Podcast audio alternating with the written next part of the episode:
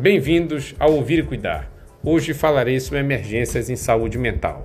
E escolhi o conceito de Quevedo e Smith, que diz o seguinte: é qualquer alteração de natureza psiquiátrica em que ocorram alterações do estado mental, as quais resultam em risco atual e significativo de morte ou injúria grave para o paciente ou para terceiros, necessitando de intervenção terapêutica imediata.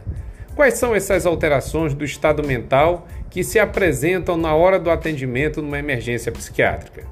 São alterações do tipo tentativa de homicídio, tentativa de suicídio, agressividade, insônia, alucinação visual, alucinação auditiva, de uma maneira geral, porém existem outras alterações que podem se apresentar. Bom, de uma maneira geral, essas alterações, elas causam riscos ao paciente e a terceiros. Logo, essa intervenção realmente precisa ser imediata.